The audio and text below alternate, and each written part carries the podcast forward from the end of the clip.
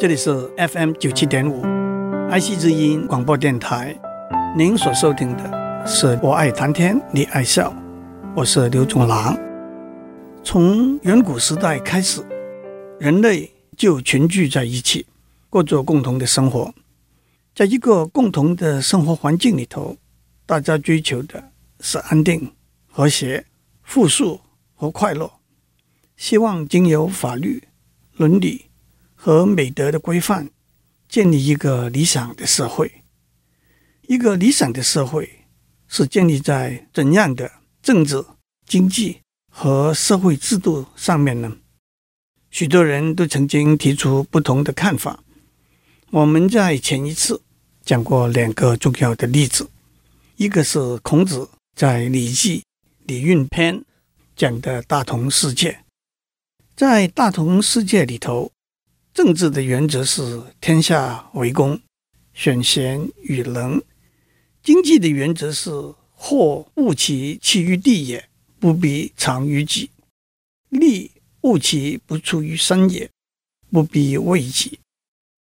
伦理的关系是人不独亲其亲，不独子其子。社会福利、工作和教育的政策是老有所终。众有所用，幼有所长，鳏寡孤独废疾者，皆有所养。男有分，女有归。道德的准则是谋利而不兴；治安的准则是盗窃乱贼而不作，外户而不闭。另外一个例子是柏拉图在《理想国》这一篇对话里头提出的。一个理想的社会必须具有四个基本德性，那就是智慧、勇敢、节制和正义。柏拉图的理想的社会里头有三个阶级，那就是统治领导的阶级、维持秩序和规范的阶级和负责生产和制造、提供生活资源的阶级。在理想的社会里头。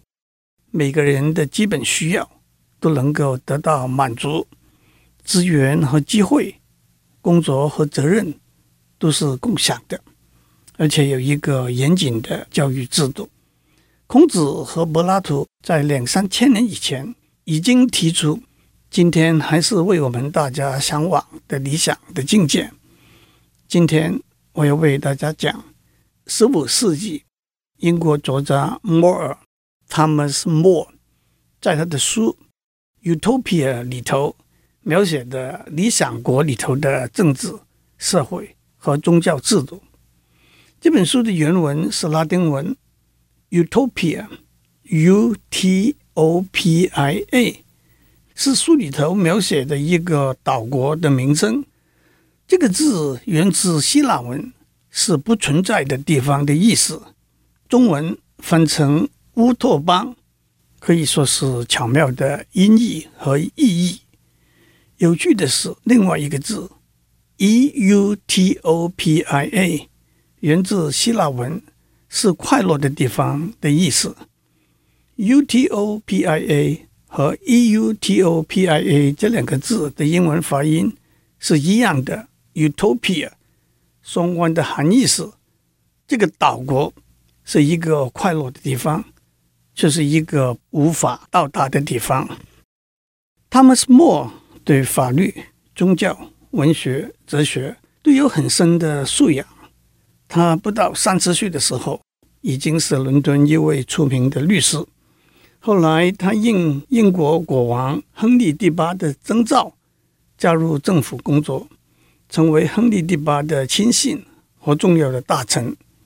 他对司法制度的改革。有很大的贡献，不过最后，因为他不肯签署一份誓言，承认亨利第八是英国教会最高的领袖，而以叛逆的罪名被斩首。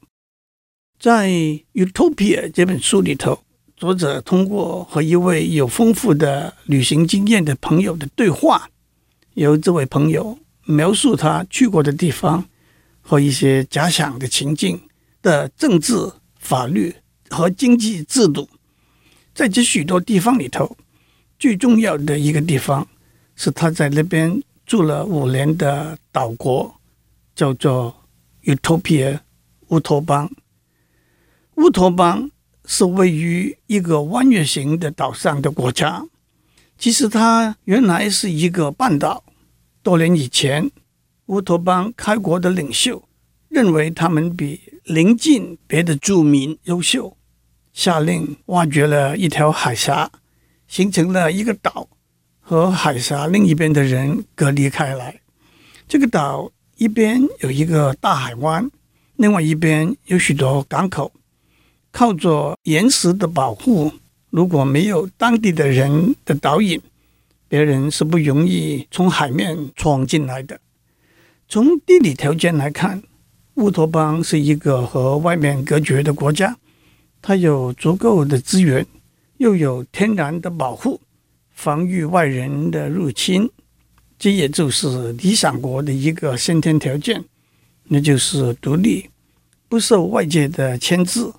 能够站在主动的地位和外界往来互动。乌托邦有五十四个城市，每个城市都有相同的基本架构、建筑、语言、法律和风俗习惯。每个城市和它邻近的城市的距离不超过走路一天的距离。乌托邦有一个首都，它是在地理上，跟别的城市往来最方便的一个城市，每个城市有一道围绕的高墙，城里头有可供饮用的水的溪流，街道的设计保持交通的通畅。每个房子有一个前门和一个后门，前门对着街道，后门对着花园，门都是没有锁的。城市外面是农地。城市不会往农地扩张它的版图，保持足够的农地，从事农业生产。住在城市的人轮流到农地工作两年，收割的时候人手不够，住在城市的人会来帮忙。通常收割只要花一天的时间就完成了。一个城市有过剩的农业生产，就无条件的供应给别的城市。这许多都展示了理想国的一个特色，那就是均匀一致，减少差异，化解不同，避免今天所谓的城乡差距的现象，也展示了城市生活和农村生活的平衡和分工合作、资源共享的精神。在乌托邦里头，没有交易的市场。也没有交易用的货币，在城市里头，每三十户人家组成一个里，每年选一位里长；每十个里有一位区长，区长们组成一个由行政首长主持的委员会，在行政委员会上提出的议题，都必须等到第二天才做决定，避免冲突而导致错误。在行政委员会里头讨论的事情，不可以对外泄露。每年每个城市选三个代表，集合在首都讨论整个国家的政策。乌托邦是一个相当民主的国家，具有分层负责的行政架构。行政委员会的运作也展示了小心谨慎的作风。不过，在行政委员会里头讨论的事情，不能够对外泄露，也指出行政阶层有秘密运作的一面。在乌托邦里头，每个人都参与工作，除了农业生产之外，每个人有一个职业，例如做木匠、石匠、铁匠和纺织工人之类。年轻人可以承继家里的职业，也可以选择别的职业。他们努力工作，但是一天只要工作六个小时。他们有充分的悠闲的时间，从事艺术、音乐和体育活动。有特殊才华的人可以不必参加劳力工作，让他们有充分的时间和机会发展他们的才华。他们生活简朴，因此也不会奢华的浪费资源。我们可以看到，在乌托邦里头，每个人要工作，对社会做贡献，加上他们的生活简单简朴，所以也不必过分劳碌辛苦，可以过着有品味的生活。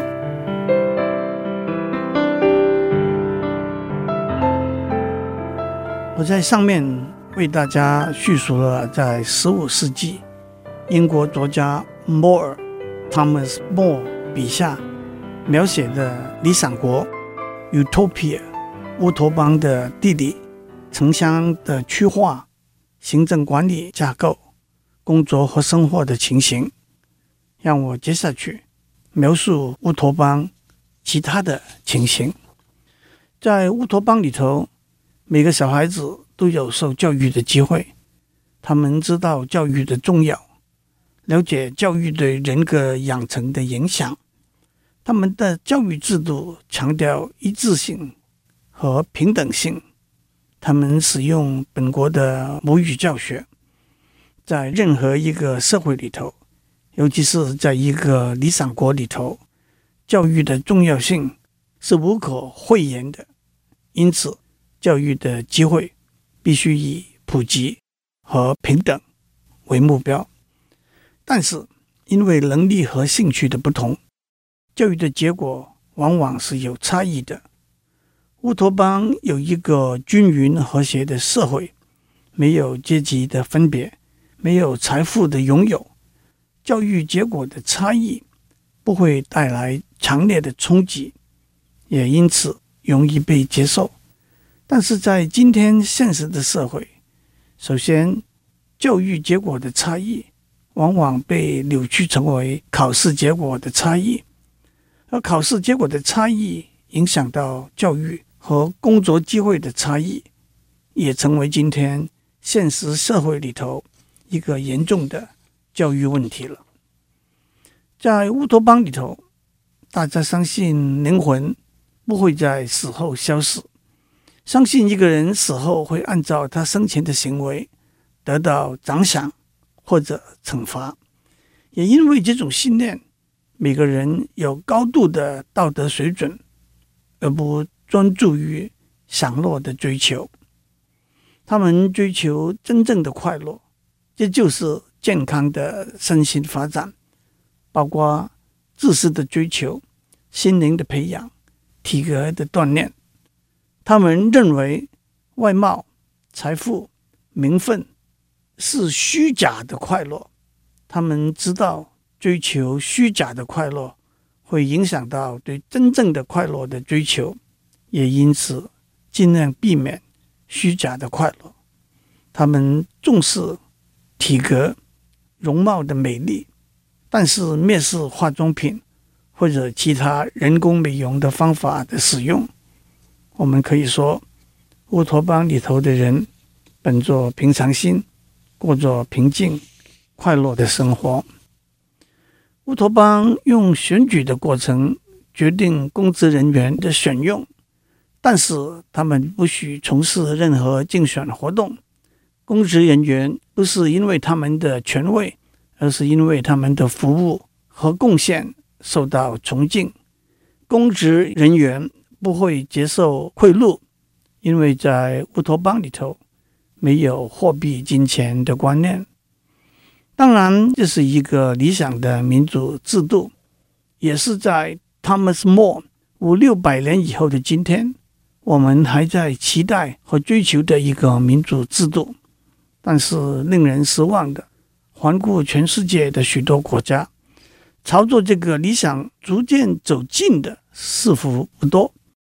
背离这个理想越行越远的，却是比比皆是。乌托邦有简单而清晰的法律条文，乌托邦里头没有律师。法律是理想国里头维持平等性和一致性的工具。乌托邦所宣示的原则，的确是法治真正的精神。但是这些日子下来，我们走的。也正是相反的路，法令越来越繁琐，律师也越来越多。更重要的是，这些法令或者许多律师是的的确确帮助我们去追求平等性和一致性吗？乌托邦有良好的医疗制度，病患可以得到很好的医疗照护，但是对那些病情沉重、已经到达生命末期的病人，医师和牧师会向他们开导，让他们了解死后灵魂的生活。他们可以选择在睡眠里头安乐死，不过那些不做这个选择的人，还是会得到很好的照顾看护。安乐死是医学、道德和法律里头一个复杂而难以到达共识的一个题目。远在公元前四百年，西方医学之父希波克拉底为职业医师提出的誓言 （Hippocratic Oath） 里头就说过：“我将不受任何人的请托或要求，供应或建议致命的毒药的使用。”在许多国家的法律里头，自杀还被看成一个罪行。但是病人本身所忍受的痛苦，病人自己的意愿，以及亲人和社会付出的成本代价，也是考量的因素。Thomas More 清晰地选择了在乌托邦里头对安乐死的看法。在乌托邦里头，结婚的年龄是女子十八岁，男子二十二岁。他们禁止结婚以前亲密的行为，因为他们认为允许结婚以前亲密的行为会导致到婚姻制度的破坏。新娘和新郎在结婚以前会安排在监护人的面前彼此坦诚相见，因为这样代表他们彼此之间完全认识和了解。在乌托邦里头。有奴隶的制度，奴隶来自和别的国家战争的俘虏，或者在别的国家被判死刑而被救到乌托邦的犯人，但也包括在乌托邦里头犯了大罪的人。奴隶终日从事劳苦的工作，但是奴隶的儿女不会再是奴隶。我们在上面讲过，地理上乌托邦和外界相当隔离。而且许多资源也自给自足，不过他们总得和别的国家有往来的关系。乌托邦不和别的国家签任何条约，因为他们相信口头的协议就足够了，不必行诸文字。而且要签条约的国家都是敌人，也正因为如此，签了条约却不遵守的例子。比比皆是，在一个理想的环境里头，个人和个人之间也好，国家和国家之间也好，追求双赢是合作的唯一的原则，也因此不需要任何条约的规范。不过，这个看法有一点过分笼统。当然，一赢一输的局面是不能够持续的，但是大赢和小赢的局面。在很多情形之下，是一个可以接受的状态，也可能需要若干的规范。在乌托邦里头，他们极力避免战争，他们有防卫自己和保护朋友的力量，但是他们反对生命的杀害。当战争爆发的时候，他们会用宣传、利诱和制造敌人内部的不安定的手段。来击败敌人。虽然有些国家认为这不是光明正大的行为，但是乌托邦却认为珍视生命，用不流血的手段来解决纷争是一个重要的原则。当战争爆发的时候，乌托邦会雇佣别的国家的人为佣兵，除非到了被外敌入侵的最后关头，他们自己的人。不会参与战争，在战争里头，他们也尽量避免屠杀和掠夺。这倒让我想起中国古代的战争里头，两阵队员双方的大战一对一厮杀来决定战争的胜负，也是一个不错的解决纷争的做法。孔子的大同世界、柏拉图的理想国和汤姆斯·莫的乌托邦，都确实有许多令人向往的地方。为什么经历了好几千年，还是正如古人说“白云在青天”，可望不可及呢？那的确是值得我们思考的问题。祝您有个平安的一天，有个理想的一天。我们下周再见。